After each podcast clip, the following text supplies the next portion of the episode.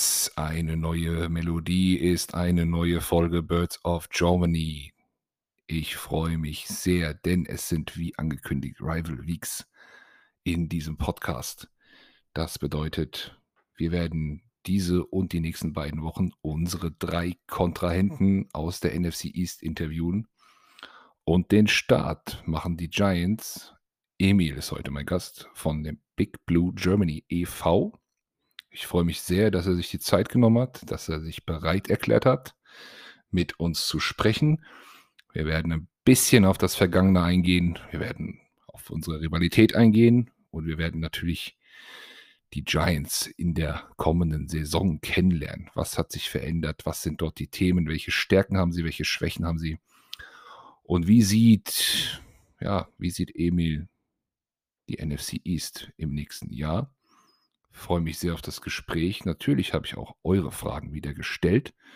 Waren diese Woche ziemlich wenig, trotz unseres ersten Gasts von außerhalb. Da dürft ihr gerne, gerne mehr schicken. Ah, vielleicht verbessert sich das noch spätestens, wenn die Saison anfängt.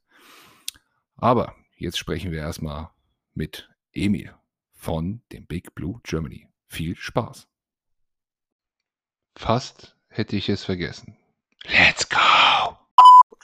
Und der Emil ist heute bei mir von den Big Blue Germany. Hallo Emil. Moin, moin. Hi. Bevor wir loslegen, wie immer frage ich meinen Gast, was machst du persönlich so, wenn du nicht Football schaust? Welche Ecke der Nation lebst du? Erzähl uns ein bisschen von dir, wenn du Lust hast. Von mir. Also ich bin Emil, 25 Jahre, eins der jüngeren Mitglieder bei Big Blue Germany und aktuell studiere ich noch. Ich studiere Stadtbau und Stadtplanung in Cottbus. Da komme ich auch her. Hm. Äh, ja, bin da gleich fert bald fertig. Und abseits vom Football, was mache ich dann noch so? Eigentlich so Standardsachen. Freunde treffen. Ich bin relativ Auto interessiert, aber leider nicht so versiert. Treib relativ viel Sport. Ja, und das war's eigentlich. Grob zusammengefasst. das ist ja schon mal einiges. Das das erfüllt ja schon einen Tag. Okay, super. Äh, bei dem Big Blue Germany, du, kümmerst dich, das weiß ich, äh, um Twitter. Genau. Also ich bin da primär für Twitter zuständig, also grob zusammengefasst, wir sind sieben Gründungsmitglieder, dann haben wir natürlich unseren Chef, den zweiten und Dominik, Gastner und ich, wir sind, sag ich mal, das Social Media Team. Einer macht Instagram, der andere macht Twitter. Da habe ich Gott sei Dank das bessere Medium erwischt, weil Instagram ist da schon ein bisschen stressiger. Und ja, also wenn ihr, wenn ihr irgendwelchen Scheiß über die Giants auf Twitter seht, bin ich das. okay, super. Äh, jetzt ist der, der Verein Big Blue Germany ja doch ein, ein recht großer Fanclub, würde ich sagen. Auch so ein bisschen im, im Vergleich zu den deutschsprachigen NFL-Fanclubs. Ihr habt viele Follower. Äh, ich hoffe, schlägt, das schlägt sich auch in den Mitgliederzahlen wieder, oder? Es geht, also sag mal, da wir erst offiziell im November 2020 gegründet wurden, weil das war davor immer so ein bisschen hin und her, weil erst wollten wir Giants Germany uns nennen, dann kam aber von den Giants ganz offiziell der Wink, macht das mal nicht, da könnten wir Probleme mit dem Anwalt bekommen. Dann saß man okay. da, ja, erst überlegt, dann stockt das mal so ein Jahr und dann kam das im November dann doch offiziell dazu, dass wir uns gegründet haben offiziell sind wir jetzt knapp 100 Leute, Pi mal Daumen. Ja, ich weiß jetzt nicht, ob das groß ist oder klein ist, aber es ist für den Anfang erstmal doch mehr als erwartet. Mhm. Ja, auf jeden Fall. Aber in, also in den sozialen Netzwerken habt ihr ja deutlich mehr Follower. Ist bei uns ja auch nicht anders. Ne? Man hat natürlich ähm, mehr, mehr Follower als, als Mitglieder. Ich denke, das ist normal. Ja, das lebt auch so ein bisschen von, sag mal, Twitter lebt so ein bisschen international mit, dass da sind ein paar englischsprachige dabei und so, so die anderen Fanclubs, da kommen ein paar rüber gesagt, plus natürlich mhm. auf Social Media ist man auch schon länger. Also ich erwarte jetzt nicht, dass der Fanclub ein halbes Jahr dasteht und du hast knapp 1000 Mitglieder, das wäre ja utopisch. Ja. Was, wie sieht denn euer Fanclub-Leben so aus? Ähm, was, was habt ihr für, für Clubaktivitäten neben Social Media? Ähm, was, was macht ihr so? Aktuell ist es noch ein bisschen, ich nenne es mal bieder, weil wegen Corona konnte man am Anfang ja eh nicht so viel machen. Da waren unsere ersten beiden Aktionen so ein paar Spendenaktionen. Erst ans Kinderhospiz in München und jetzt so an die Flutopfer. Das waren so mhm. die zwei größeren Sachen, die geplant waren. Das nächste, was man angeht, ist eine Mitgliederversammlung. Da haben wir oder wollen wir eigentlich Präsenz machen, wenn es die Vorgaben erlauben und es klappt. Da sind wir gerade am, am, am Machen und Tun, aber mal gucken, was die ja. Richtlinien so sagen werden. Ja, Planungsunsicherheit kennen wir auch. Ähm, wir hatten unsere Mitgliederversammlung im Frühjahr, allerdings online.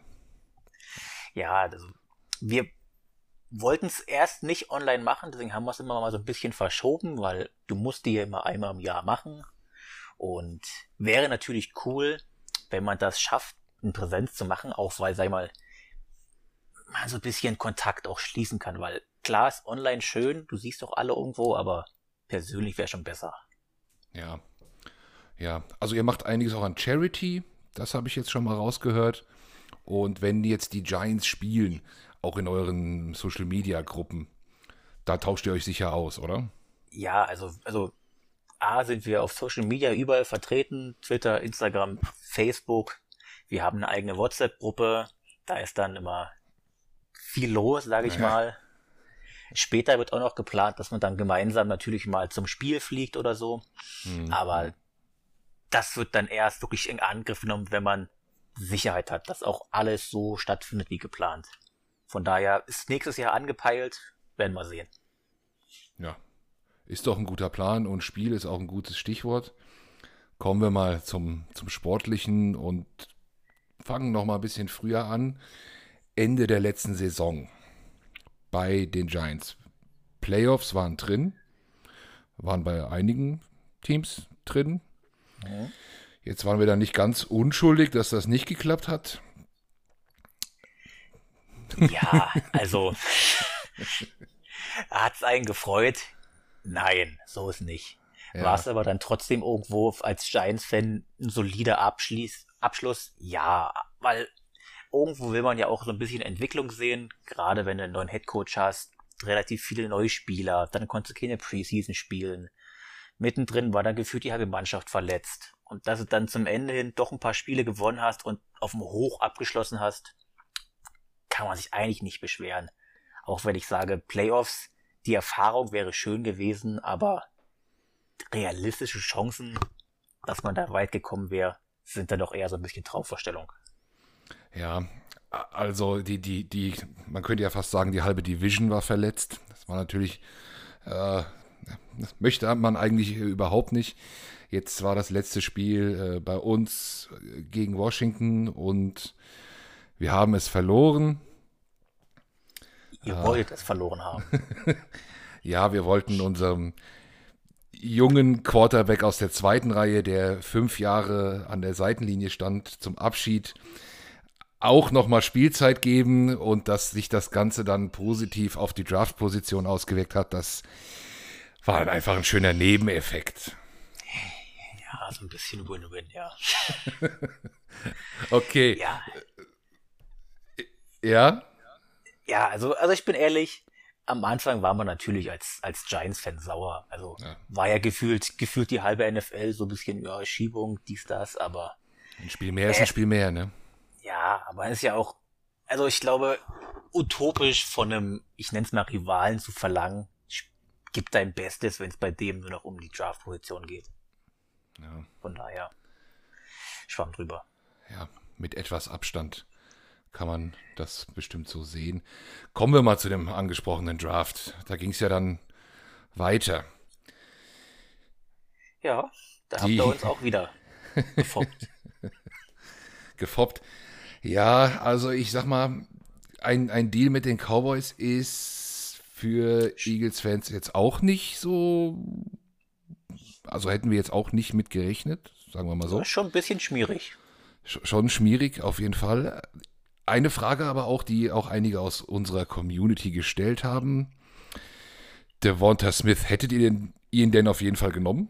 Gehst du davon also, aus? Also, ich gehe sehr stark davon aus dass Devonta Smith eigentlich ein Giants gewesen wäre, wärt ihr nicht nach vorne geprescht. Also es gab einfach zu viele Hinweise, dass da alles passte. Sei es die Gettleman-PK davor und immer wieder Hinweise. Plus irgendwo muss man auch sagen, dass Beatwriter, die dann über die Giants schreiben, ja doch ein bisschen mehr Insight haben als der Otto Normalo. Und wenn dann irgendwann alle sagen, Person X ist es und die fällt dann einen quasi auch vor die Füße fast, mhm. das wäre es glaube ich schon gewesen. Und das heißt, ihr, ihr habt auch, also du persönlich auch, hältst einiges von ihm, oder? Also er war einer von den beiden Receivern, wo ich sage, die würde ich sehr gerne bei uns sehen. Nun, dann gingen ja auf einmal alle Receiver viel höher als erwartet, weil ich, ich hätte gedacht, so um 10, 12 müssten noch zwei da sein. Und dann war er der Letzte, wo ich sage, ja, den kann man in der Range nehmen. Mhm. Ja, also ich hätte ihn gern gesehen. Ich wünsche ihm auch nur das Beste, auch vielleicht nicht in der Eagles-Uniform, aber. wer wer wäre denn der andere Receiver gewesen, den du meintest? Ach, jetzt muss ich mal überlegen, hier, sein Chase? Mitspieler, wie. Genau, Chase wäre noch schön gewesen, aber das war ein bisschen utopisch zu glauben, dass der fällt. Und Waddle wäre auch jemand gewesen, Waddle. wo ich sage, ja, der schön viel, vielseitig einsetzbar aus dem Slot oder, auch auf X. Hätte ich nicht, bei beidem nicht Nein gesagt, aber in Summe, so wie es gefallen ist, war es dann auch nicht schlecht. Mhm. Jetzt habt ihr letztendlich dann, äh, ihr seid runtergetradet, habt euch einen Bears. First, mit den Bears, habt euch einen First Rounder für das nächste Jahr ergattert und Tooney gepickt, einige Plätze weiter hinten dann. Wie zufrieden bist du da mit der spontanen Aktion oder Reaktion der Giants? Also erstmal muss ich sagen, dass der Trade, den fand ich super, weil so hast mhm. du Munition für nächstes Jahr, falls dieses Jahr oder später darauf zum Sprechen kommen, ist halt das Daniel Jones Jahr. Wenn es da nicht klappt, hast du halt zwei First Round Picks, wo du aggressiv sein kannst. Und als zweites war halt die Wahl der Spieler, die du noch nehmen konntest, aus Giants Sicht nicht mehr so verlockend, weil Mika Parsons war weg, den ich noch da gesehen hätte und sonst hätte ich nicht gewusst, wen die nehmen sollen. Mhm. Von daher ja, kann ich damit sehr gut leben. Okay, ja. Ich fand es auch äh, okay. Zu Daniel Jones habe ich wirklich noch ein paar Fragen, machen wir später. Ja. Wäre wär ja dann vielleicht ähm, auch die eine Verlockung gewesen, selbst einen Quarterback zu nehmen, eventuell. Ne? Also ich, die wäre bestimmt da gewesen, aber für mich als Giants-Fan war die irgendwo ausgeschlossen, weil klar überzeugt zu 100% hat er noch nicht. Die erst, das erste Jahr hat, war so ein Up and Down, geile Highlights und dann hat er gefühlt 50 Mal den Ball verloren. Im zweiten Jahr war er die Hälfte verletzt und musste dann so ein bisschen durchspielen, also war auch nicht wirklich ausschlaggebend. Von daher bin ich eigentlich schon zufrieden, dass sie es nicht gemacht haben, weil es bringt auch nicht so viel jetzt auf den Rookie wieder zu setzen, meiner Meinung nach. Mhm. Irgendwo will man ja eine, eine Steigerung sehen und ich gehe stark davon aus, dass sie gesagt haben, wenn es Josh Allen kann, kann es auch Daniel Jones.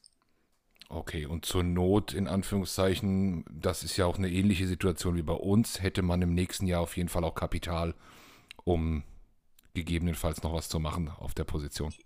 Ja, also wenn es nicht läuft, muss man davon ausgehen, dass man mindestens einen hohen First-Round-Pick hat. Wobei ich eher hoffe mit zwei, da ich die Bears jetzt auch nicht so stark sehe. Und von daher kann man da schon mitarbeiten. Sei es hochgehen oder halt probieren, einen so zu bekommen und dann drumherum zu bauen. Mhm. Ja. Okay. Bevor wir jetzt gleich nochmal so ein bisschen auch auf, den, auf euren Kader schauen,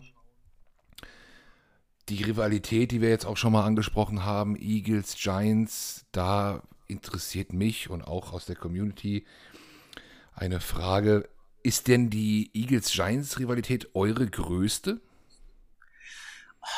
Ich bin ehrlich, ich finde ich find das sehr schwer zu beantworten, weil ich kann schon mal vorweg sagen, gegen Washington herrscht irgendwie keine Rivalität, weil das ist irgendwie so, ja, die gibt's halt. Mhm. Und dann hast du Cowboys und Eagles. Also, ich sag, ich mag die Cowboys weniger, aber ich finde halt die, die Eagles-Fans, also die, die, die in den USA leben, die sind schon ein bisschen, nennen wir es mal speziell. Von daher ist es echt schwer zu sagen. Ich würde fast 50-50 sagen. Okay. Aber ich, ich bin ehrlich, ich gebe den Cowboys so ein bisschen den Notch, einfach weil ich die weniger mag. Ich finde die unsympathisch. Ich finde auch Jerry Jones unsympathisch, von daher mag ich die weniger. Gut, das macht dich jetzt hier bei uns natürlich auch sehr sympathisch. Das, das freut Aber das war wirklich auch so eine Frage, weil ich, ich, ich sag mal so, ich habe das auch äh, schon mal so ein bisschen diskutiert mit dem einen oder anderen. Bei uns ist es auch mit den Cowboys irgendwie ein bisschen was anderes. Äh, und dann kommen die Giants dahinter, sag ich mal, ne? was eigentlich so eine klassische Rivalität wäre. Auch allein der, der Städte, Philadelphia, New York. Philadelphia ist da so ein bisschen der kleine Bruder weiter unten, der sich dann mal so ein bisschen auflehnen möchte. Ähm, ja, aber das mit den Cowboys ist irgendwie eine Nummer oben drüber bei uns oder bei, bei mir. Ja, also ich bin auch ehrlich, dass vieles hängt auch damit zusammen, dass die immer noch sagen, dass das Americas Team ist, wo sie halt seit, keine Ahnung, 30 Jahren nichts mehr gewonnen haben und das immer noch propagieren. Und äh, dass die dann einfach mit einer Selbstverständlichkeit immer an alles rangehen wollen und dann doch brutal gegen die Wand fahren. Das ist also, das freut mich auf einer Seite, weil die halt nichts gewinnen, aber irgendwo macht sie auch wirklich unsympathisch. Kann man sich fast drauf verlassen, ne? Ja, also ich kann schon mal spoilern, also ich sehe die Cowboys nicht ganz oben in der Division dieses Jahr. Mhm, okay, okay. Gut, ähm, dann gehen wir mal an die Giants und wo sie dann so landen werden. Ähm, den Draft haben wir kurz angesprochen. Wide Receiver Tony. Ich kann jetzt noch mal für diejenigen, die es vielleicht nicht so verfolgt haben, auch noch mal ein paar weitere ähm, Änderungen vorlesen. Einmal dann in der zweiten Runde im Draft Aziz Ojulari, Linebacker. Mhm. Auch durch den Rick Trade? Äh, ja, Robinson, ein Cornerback, habe ich hier noch stehen. Und genau. Smith, ein Linebacker. Also da ging es dann in die Defense nach, nach Runde 1. In der Free Agency kam noch nennenswert natürlich ein von Kenny Golladay dazu, Wide Receiver, auf Corner Adoree Jackson und auf Tight End Kyle Rudolph. Und noch, auch wenn er vielleicht kaum gespielt hat, John Ross. Selbst wenn er nur einen Ball fängt, hat es schon gelohnt. Der kostet fast gar nichts und rennt die, die 100 Yard in gefühlt zwei Sekunden. okay, Speed nochmal dazu geholt. Äh, ja, mit diesen, mit diesen ganzen Zugängen wie siehst du die Giants? Haben sie sich äh, auf den richtigen Positionen verbessert? Also, ich finde, dieses Jahr, besonders die Offseason, stand vieles so ein bisschen unter dem Deckmantel Make it or break it. Also, gerade für Daniel Jones, weil du hast jetzt äh, mit Saquon Barkley kommt gesund zurück. Mit Kenny Golladay hast du endlich deinen Ex-Receiver geholt, der gerade auch perfekt in das System von Jason Garrett passt. Mhm. Dann hast du Sterling Shepard im Slot, Evan Ingram, auch wenn er immer noch so ein bisschen verhasst ist bei Giants-Fans, weil er mal ab und an mal gern den Ball fallen lässt, ist immer noch eine Waffe. Kyle Rudolph geholt, gerade für die Red Zone perfekt. Oder halt noch Tony, den du so überall einsetzen kannst. Von daher, an den Waffen sollte es eigentlich nicht scheitern. Das Problem in der, Off in der Offense vor allem ist für mich die O-Line, weil da setzt man stark auf den Deckmantel Entwicklung. Mhm letztes Jahr in der ersten Runde Andrew Thomas gedraftet. Der war halt so ein, so ein Auf und Ab, mal ein gutes Spiel, mal ein schlechtes Spiel, dann mal ein ganz schlechtes Spiel und dann mal doch sehr gut und war schwierig. Klar kam am Ende halt raus, dass er irgendwie fast alle Spiele mit einer Verletzung gespielt hat, was natürlich dann immer doof ist, aber mhm. weiß halt keiner. Kann man halt nicht machen. Und dann hast du halt auf Right Tackle jetzt so dieses Jahr Pert, der letztes Jahr ein Drittrunden-Pick. Oder halt Soda, eins von beiden, unser Redfin, der letztes Jahr wegen Corona pausiert hat, kommt zurück. Von daher ist die Line schon sehr jung. Gerade wenn man von links nach rechts geht, ist Thomas, Zweitjahresspieler, dann Lemieux, Zweitjahresspieler, Gates, zweites Jahr auf Center, dann hast du Hernandez, der ist von Left Guard auf Right Guard gewechselt, spielt also das erste Jahr auf einer neuen Position. Und dann hast du Pert auch ein Zweitjahresspieler, der gut aussah, aber man weiß halt nicht, weil er hat halt sehr wenig Snaps bekommen. Deswegen da ist so ein bisschen das, ich will nicht sagen, es wackelt, aber es steht auf nicht soliden Fundamenten. Okay, okay. Also eigentlich in Anführungszeichen keine Ausreden für Daniel Jones, was die, was seine Waffen angeht. Eine kleine vielleicht in der O-Line. Ja, also ich sage, wenn er nicht wieder verletzt ist, gibt es eigentlich keine wirklichen Ausreden, weil gerade jetzt mit den Waffen kannst du den Ball doch schneller loswerden als letztes Jahr. Hoffen wir nur das Beste. Und wenn wir dann zur Defense kommen, klar, Dory Jackson hast du schon angesprochen. Das wird auch, sag ich mal, mit die Stärke sein. Allein unser Defensive Backcore, weil Bradbury und Jackson auf Außen, das könnte sehr gut werden. Alleine, weil Bradbury hat letztes Jahr eine Monster-Saison gespielt. Dann haben wir ja. auf Safety mit Logan Ryan, Jabril Peppers und McKinney eigentlich drei Mann, die alles auf der alles spielen können quasi. Die, die kannst, die kannst mhm. du auf, auf dem kannst du droppen lassen nach hinten, die können nach vorne blitzen, also da sind wir sehr gut und sehr vielseitig aufgestellt. Von daher sage ich, gegen uns den Ball zu werfen, könnte doch schwer sein. Ich meine, war letztes Jahr schon, weil die Giants hatten letztes Jahr schon eine, eine Top 10 Defense. Also die waren, ich glaube, 9 in Points allowed, 12 in Yards, von daher, das klang schon nicht schlecht und sollte eigentlich besser sein der große Knackpunkt ist so ein bisschen Edge, weil ich sag, die Front ist mit Williams, Lawrence und Hill oder Shelton, je nachdem, wer da so ein bisschen die, die Nose-Tackle-Position einnimmt, eigentlich gar nicht so schlecht besetzt. Vor allem Williams kommt ja vom Monster ja zurück, letztes Jahr, glaube ich, 11,5 6, ich glaube 15 oder 14,5 Tackle for Loss, 30 Quarterback-Hits, von daher da, da hast du schon jemand, der so ein bisschen zieht, aber dann wenn es rein auf Passwash kommt, dann zu setzen auf, auf, wie gesagt, auf den Rookie Aziz Ojulari sah im ersten Preseason-Spiel, ich glaube 20 Snaps, sah er gut aus, aber das ist ja auch keine Sample Size in dem Sinne. Und dann hoffst du halt, dass so Zweit- oder Drittjahresspieler wie, wie Carter oder Simmons einen Schritt nach vorne machen. Ich hoffe natürlich sehr, dass es funktioniert. Es ging auch letztes Jahr, da ging es halt über einen Verbund. Das denke ich mir mhm. eher wieder, dass es so funktionieren wird, aber das ist so die Stelle, wo ich sage, pfui, also da, das könnte ein Knackpunkt werden. Ja, dann. Okay, ja. Also die Verteidigung hat mir letztes Jahr auch gut gefallen, muss ich, muss ich wirklich sagen. Ähm, ihr spielt ja mit einer, mit einer 3-4, also mhm. da ist ja mit dem Edge Rush generell ein bisschen anders. Da kommt ja man eher meistens einer aus der zweiten Reihe über, über, die, über die Ecke. Ähm, da, da sind, sind, durchaus ein paar gefährliche da. Du hast auch angesprochen, die Statistiken in der Defense waren, waren gut. In der Offense waren sie nicht so gut. Nee, Offense, ich glaube, ich glaube, O-Line war 31 von 32 letztes Jahr.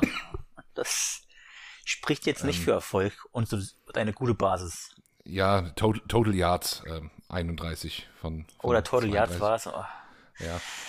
ich, ich will da gar nicht so drauf rumreiten. ich will da gar nicht so drauf rumreiten, aber ähm, ich, ich finde das Giants-Team insgesamt recht ausgeglichen. Wirklich, also über alle ähm, Positionen. Du hast jetzt so ein bisschen die, die Achillesferse genannt, ist die O-Line. Jetzt spielen wir in der NFC East gegen ähm, eine D-Line von Washington. Eine D-Line bei den Eagles, die ist auch nicht schlecht. Das ist so mit unserer beste Positionsgruppe.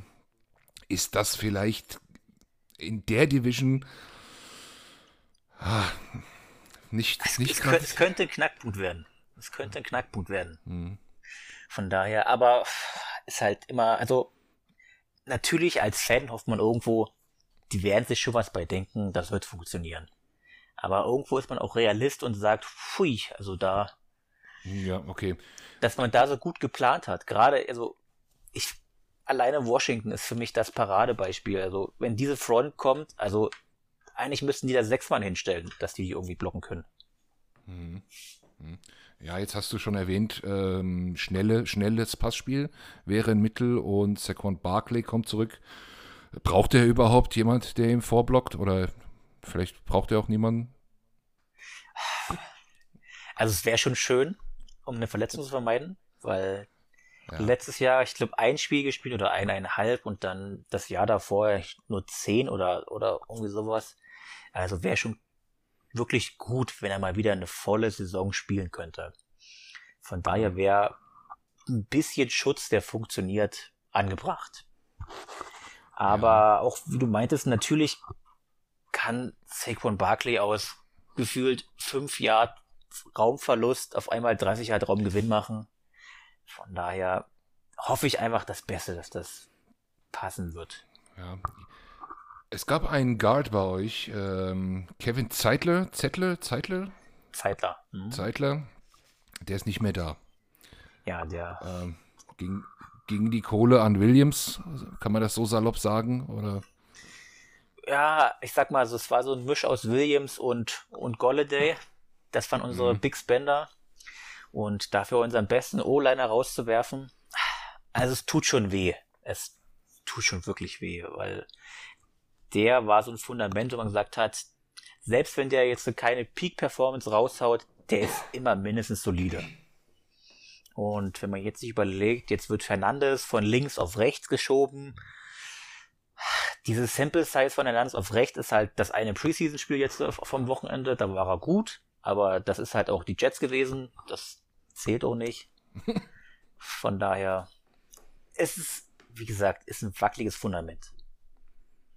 Mhm. Sind die Jets, äh, da, um das spontan das mal kurz aufzugreifen, sind die Jets so eine, nochmal so eine stadteigene Rivalität? Also natürlich ja, ne? gibt es da eine Rivalität, aber der Vorteil bei den Jets ist halt, die sind halt nie gut. Also die schaffen es halt immer, einen Quarterback zu picken, wie Sam Darnold, und dann wollen sie also auf Social Media einen reinhauen, dass man Saquon Barkley gepickt hat und dann holen die halt Bast nach Bast nach Bast. Oder halt, wie im besten Beispiel Williams, es spielt bei dem, kriegt nichts gerissen so wirklich, kommt zu uns, auf einmal ist er ein Pro Bowler.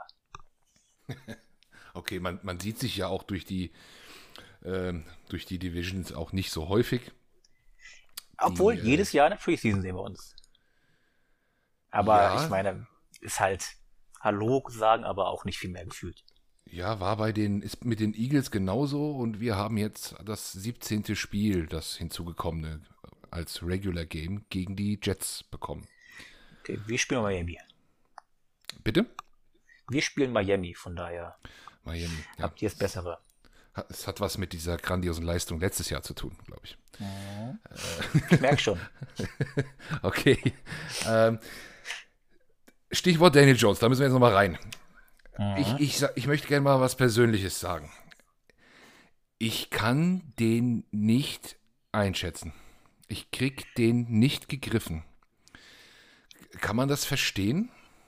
Ich finde, das kann man total verstehen, weil ich glaube auch, wenn du jetzt äh, Football-Fan warst, du konntest doch Eli Manning nicht greifen. Das war auch so emotionsloser, also gefühlt emotionsloser Football, der mal gut geht, mal schlecht geht. Und ich Daniel Jones trifft für mich dieselbe Kerbe, weil der macht gefühlt zwei Gesichter. Das eine ist irgendwo schmollen und dann emotionslos. Und dann sein Spiel dazu noch. Also, weil mal haut er Dinger raus, wo man sagen kann, ja, Danny Dimes, der Name, der ist halt wirklich mhm. Programm. Und dann lässt er halt, also gefühlt fünf Bälle pro Spiel einfach fallen und wo dir, wo dir schlecht wird. Ja, ich, ich finde irgendwie, er, er macht nichts besonders schlecht, aber auch nichts besonders gut. Es ist, ähm, da, da muss ich nur kurz so. sagen, laut PFS, PFF der beste Deep Passer der NFL. Also. Okay. Mhm. Okay. Ja, es ist ja immer die Frage, deswegen lade ich mir ja auch die Gäste hier ein, denn man ist ja auch als Fan so ein bisschen in seiner eigenen Teamblase.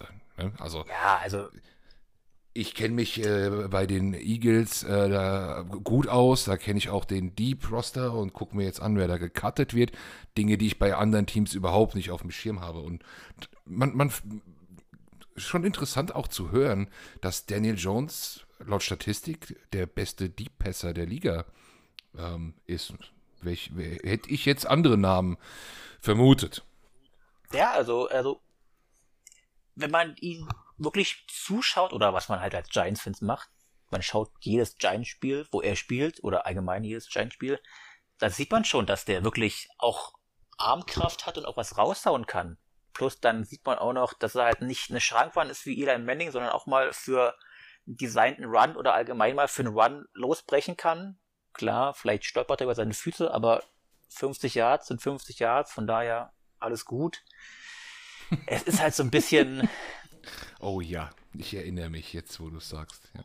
Mhm. Es ist halt so ein bisschen dieses, dieses Ungewisse, was man bekommt bei Daniel Jones, weil er kann ja. Highlight-Plays produzieren und dann wird er gesackt, lässt den Ball los und wirft eine Interception. Das ist auch nicht abwegig. Ja. Also ich bin, ich bin gespannt auf ihn. Ich, ich, ich weiß es auch nicht. Ich glaube, er hat ein Do-or-Die-Jahr. Ja, hundertprozentig. Ähm, da muss er was zeigen. Die Szene letztes Jahr, die natürlich die Eagles-Fans im Kopf haben, ist ja logisch. Also ähm, ich, ich sag's mal ganz ehrlich, ich habe auch gelacht. Ich hatte vorher, aber das meine ich ernst, Mitleid. Ich hatte wirklich ja, Mitleid. Es war aber so, es ist, finde ich, diese Szene ist so ein bisschen bezeichnend für seine bisherige, bisherige Karriere, weil der läuft und, und dann, dann stolpert Spielzug. er über sein, ja, also, wenn man selbst den Kameramann täuscht. Mhm. Und von daher, also, es war mit Selbstironie zu sehen, finde ich, so als Giants-Fan, weil irgendwo, es, es, kam halt ein Touchdown dadurch raus, aber es wäre schon cool gewesen, so ein, ein smoother Touchdown-Run, aber das bekommt man halt nicht. Ja, ähm, das war auch ein, ein Night Game. Schaust du die Night Games live? Ich schaue alles live, da ich, also ich, gut, ich habe ja den Vorteil, ich, noch bin ich Student und kann mir auch früher ein bisschen Zeit frei machen, gewollt und ungewollt. Von daher geht das also schon. Aber auch, auch wenn ich jetzt nebenbei mal arbeiten bin, also dann schlafe ich halt vor. Also ich kann mir nichts im Real Life anschauen, weil dann schaut, ist man einmal auf Twitter oder öffnet Instagram und dann ploppt halt ja. auf, dass man, keine Ahnung, 30-10 gewonnen oder, oder 30-10 verloren hat, dann ist mir alles scheiße. Ja, ja. Geht, geht mir genauso. Ähm, ich, ich, bin kein Student mehr, aber ich kann auch nicht vorschlafen. Das kann ich irgendwie nicht. Ich kann, ich kann nur nachschlafen. Ähm, muss man sich halt frei nehmen. Ist einfach so. Okay. Aber sehr interessant auch, auch deine, deine Takes zu Jones. Sind wir mal gespannt. Gucken wir mal jetzt auf die Division. Ähm, wo landen denn die Giants jetzt? Also, ich finde, um dann ein Bild zu geben, muss man erstmal auf alle Teams gucken, weil ich finde, jetzt mal die Eagles ausgenommen, weil die mhm. sind so ein bisschen die Wildcard, weil man weiß ja. nicht ganz, was man vom Quarterback bekommt und irgendwo fehlt es auch hinten und vorne so ein bisschen. Von daher denke ich, denke ich halt, nicht böse nehmen, aber die Eagles werden nee, nee, nee, wieder, ich, wieder die letzten in der Division sein. Ich kann ja ganz kurz mal meinen Take aus der letzten Woche wiederholen. Der geht ganz, ganz schnell. Ähm, wir hatten da so ein bisschen auch eine NFC East Preview gemacht. Ähm, Nummer 1 Cowboys, Offense überragend. Nummer 2 ähm, Washington, Defense überragend. Giants ausgeglichen, Eagles Fragezeichen. Das war, ist so das war so ein bisschen auch unsere Zusammenfassung der Predictions, die jetzt in allen Podcasts und so weiter rausschießt. Da heißt es, geht es meistens in diese Richtung. Und dann mal hin und wieder so, ja, zwischen 1 und 3 ist alles sehr eng mit den Eagles ausgeklammert oder auch mal ähm, Washington Cowboys haben den Vorsprung auch nochmal zu den Giants. Das war so die Zusammenfassung. Aber ich, dein Take würde ich dazu 100% unterschreiben, weil ich finde, du hast halt drei Teams vorne mit den Cowboys, mit Washington und mit den Giants, die sehr nah beieinander sind. Für mich ist halt, sind die Cowboys an drei, weil ich finde, diese Offense ist, also, wenn jetzt die O-Line wieder fit ist und funktioniert, sind die quasi nicht stoppbar. Auch wenn jetzt Deck schon wieder so ein bisschen Wehwehchen hat, aber ich, ich glaube, der wird trotzdem für 5000 Yard werfen und das ist halt eine Sahne-Offense. Aber ich sehe halt diese Cowboys-Defense wirklich, die war letztes Jahr richtig schlecht. Vielleicht sind sie einen Ticken besser geworden, aber ich sehe die halt immer noch im unteren Liga-Drittel.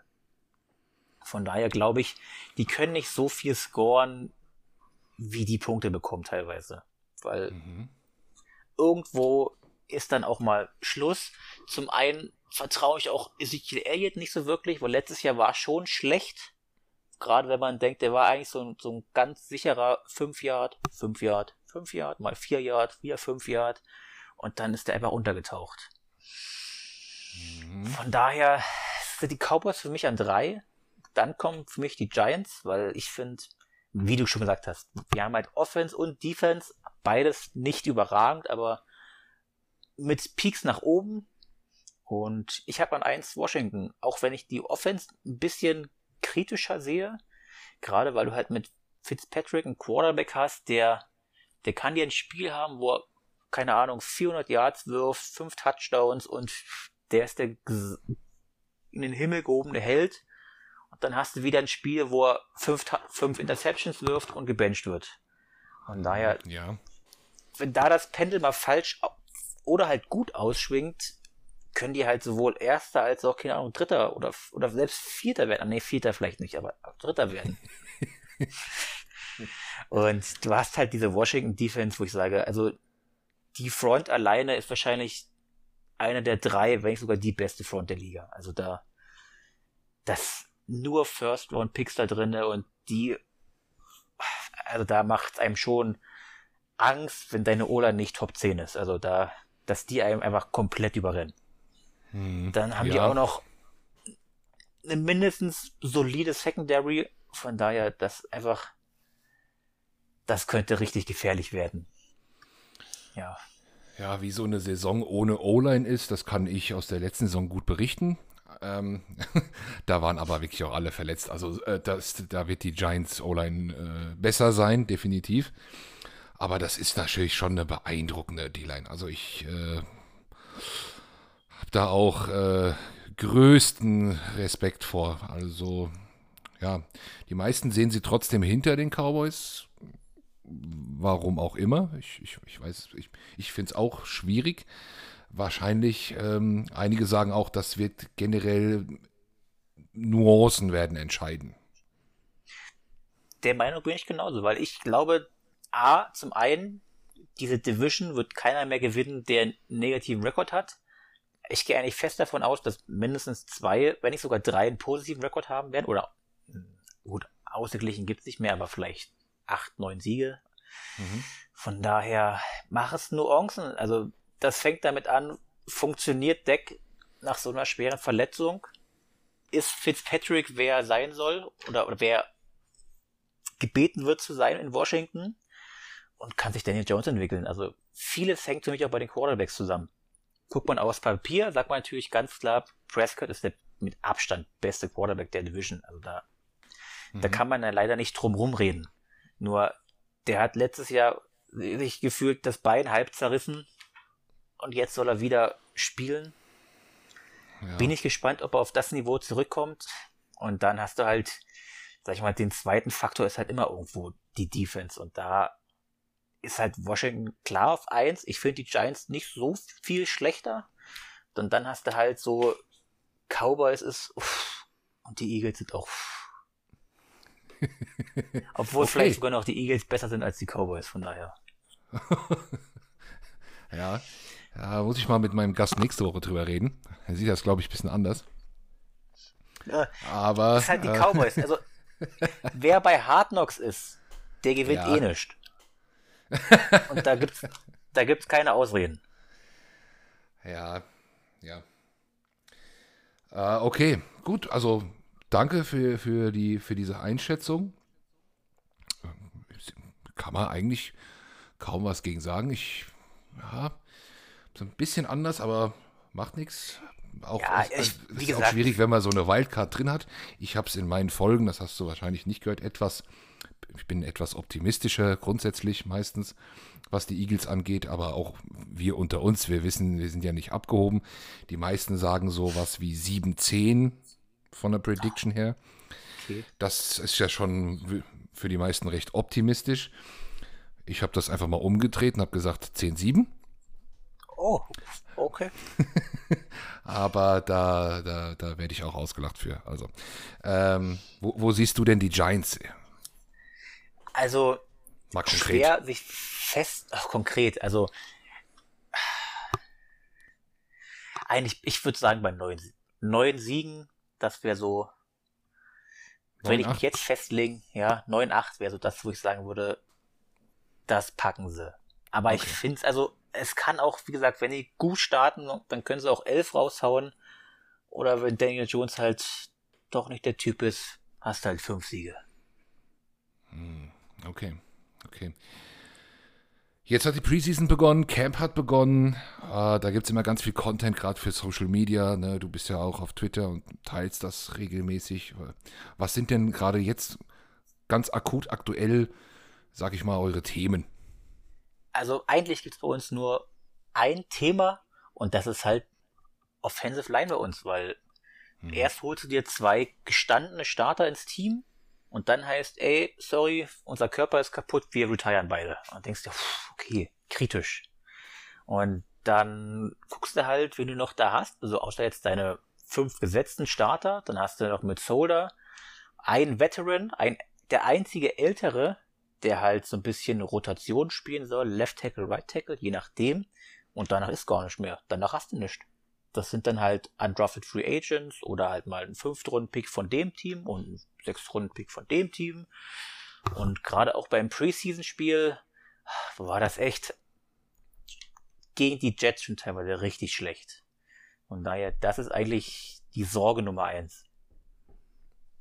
Okay, und, und gibt es da noch irgendwie Gerüchte, dass da vielleicht auch noch mal jemand kommt oder so? Oder? Also wenn man den Beatwritern so ein bisschen vertrauen soll oder kann, ist da an sich nichts geplant, weil die Giants halt fest davon ausgehen, dass ihre fünf, sechs Mann, die eingeplant sind, dass die halt auch gut sind, also was ich jetzt auch hoffen werde, und dass halt die zwei, drei Spieler halt davon profitieren, a, dass die halt die Preseason durchspielen wollen und dass man sich wahrscheinlich mal guckt und wahrscheinlich mal guckt, wer wo gecuttet wird weil es gibt ja so mhm. Teams wie, ich nenne mal, es wurden immer gehandelt, die Bills, die doch relativ viel Depth auf O-Line haben, dass du von da einen bekommst oder mal einen ausprobierst.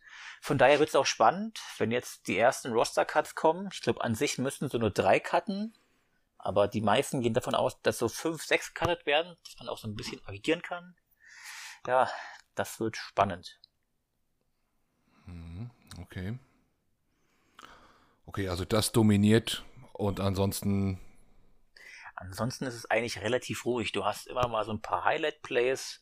Natürlich sind auch irgendwo die Augen darauf gerichtet, was Sandro macht. Also wir haben ja mit Sandro Platzkummer haben wir ja einen Österreicher bei uns, der auch in der Preseason jetzt einen schönen Lauf gehabt hat, über, über 48 Jahre. Aber das ist halt. Ja, ja, stimmt, habe ich gesehen, ja. Da, da guckt man schon drauf, was der so macht im Speziellen.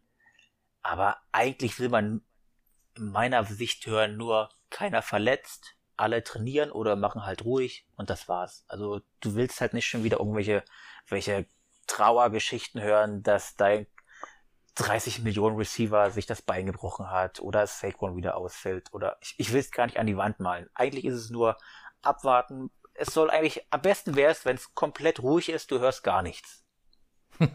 ja, okay. Okay. Ich habe mitbekommen, es gab noch im Camp mal ein bisschen eine kleine Schlägerei oder sowas. Ja, also das ist natürlich wieder hochgebauscht worden von den Medien, gerade weil es halt New York mhm. ist, aber das, wir hatten halt Scrimmage, also 11 gegen 11 im Trainingscamp, auch im Pads und da ist halt ein DB halt dem Running Back reingefallen, weil er über die Füße gestolpert ist. Und dann kam es halt so ein bisschen zu einer kleinen Rudelbildung. Nichts Dramatisches, das gibt's auch Live-Berichte vor Ort, aber du kennst ja dann, wenn es dann heißt, oh, Rudelbildung und dann wird aus einer Rudelbildung eine Schlägerei und dann benehmen sich wieder alle nicht, von daher, das wurde, also es, es war nicht schön, klar, weil auch die sollten sich eigentlich benehmen können, aber es war auch heißer gekocht, als es wirklich war.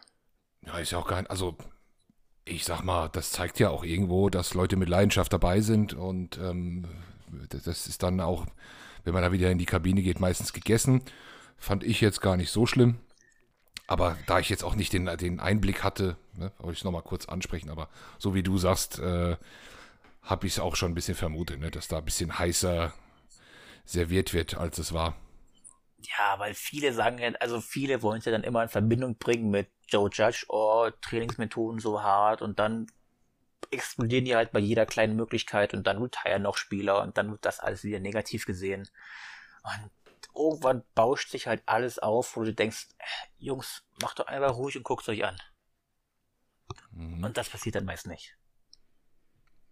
Ja. Von daher, ruhig bleiben, abwarten, erste Spiele sehen. Das ist meine Devise. Erste Spiele sehen. Sehr gut. Ähm, die Spiele Giants Eagles sind in der, dieser Saison wieder recht spät. Ich habe es mir hier mal aufgeschrieben, Woche 12 und Woche 16. Das ist äh, zum ersten Mal Ende November und zum zweiten Mal an Weihnachten. An Weihnachten? Ähm, ja, hey. das ist der 26.12. Okay. Also bis dahin ist noch viel Zeit. Ihr macht ein bisschen Charity, wir machen auch ein bisschen Charity. Ich würde sagen, vor den Spielen unterhalten wir uns nochmal. Gerne vielleicht vielleicht gibt es die eine, also zum einen gibt es natürlich ganz viel Neues bis dahin, zum anderen könnte ich mir vorstellen, dass wir vielleicht eine kleine Wette abschließen und wir den Wetteinsatz unseren Charity-Aktionen zugute bringen. Wenn du dir bis dahin was Schönes einfallen lässt, bin ich da gerne dabei.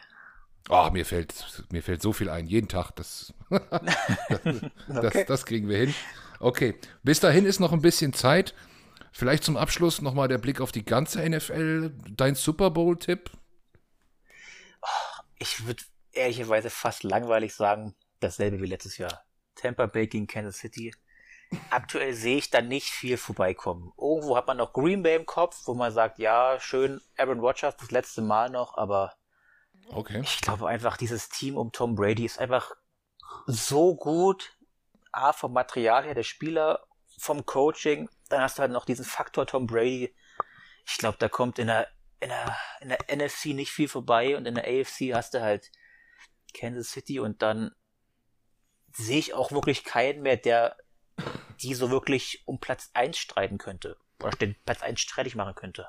Ja, einige werfen die Browns hier ins Spiel. Also, ich, ich muss sagen, ich, ich mag die Browns. Ganz ehrlich, ich, ich finde, die sind wirklich eine sympathische Franchise. Nicht zu groß, nicht zu klein. Und dann haben die jetzt eine schöne Defense, wie ich finde. Die kommen auch über eine schöne Front. Eigentlich mit zwei Receivern, wo du sagst, ja, Odell Beckham, klar, da schlägt das Herz immer noch irgendwo blau. Und Jarvis Landry und dann zwei Running Backs, wo du echt, die könnten beide alleinige Starter bei jedem Team sein, so gefühlt. Die haben das Potenzial, aber irgendwie denke ich mir, es sind halt die Browns. Ir irgendwie klappt das nicht. Playoffs oder vielleicht auch Divisional Round, aber es hat immer, da sehe ich, irgendwo sehe ich dann selbst noch Baltimore ein bisschen weiter vorne als die Browns. Okay, also die Browns haben so eine Art Cowboys-Krankheit. Ja, aber halt in sympathisch. Die sind halt sympathisch, weißt du, so. Cowboys, okay. da denkst du dir, die verlieren, denkst du, ja, geschieht ihnen recht. Und bei den Browns bist du halt, der sitzt da und dann doch wieder unter den Erwartungen ist ja, ach ja, nächstes Jahr. Aber trotzdem mit. okay, okay. Super. Ja, Emil, vielen, vielen Dank, dass wir hier die Giants näher kennenlernen durften, dass du mit uns das alles durchgegangen bist. Und Danke wie für die gesagt, Einladung. Gerne, gerne. Wie gesagt, dann äh, in einigen Wochen gerne wieder, wenn die beiden Teams aufeinandertreffen. Und bis dahin würde ich sagen, ja. freuen wir uns auf die Saison. Ja, also bald geht's los, was? Drei Wochen noch und dann. Dann geht's los. Fängt's an. Ja. Bisschen nervös bin ich doch schon, muss ich ehrlicherweise sagen. Und Aufregung ja. ist auch da. Wer nicht, wer nicht. Prima. Okay, dann vielen Dank, Emil, und bis demnächst. Alles klaro. Tschüss. tschüss. Ciao. Ja, das war Folge 3 mit Emil. Recht interessant. Und nächste Woche, ha, da habe ich einen Gast für euch. Ich glaube, sie kommen sogar mit mehreren Personen. Da hoffe ich natürlich wieder auf euren Input. Stellt uns eure Fragen. Schreibt sie mir, schreibt sie bei Facebook, schreibt sie bei Twitter. Sprecht hier bei Anchor rein.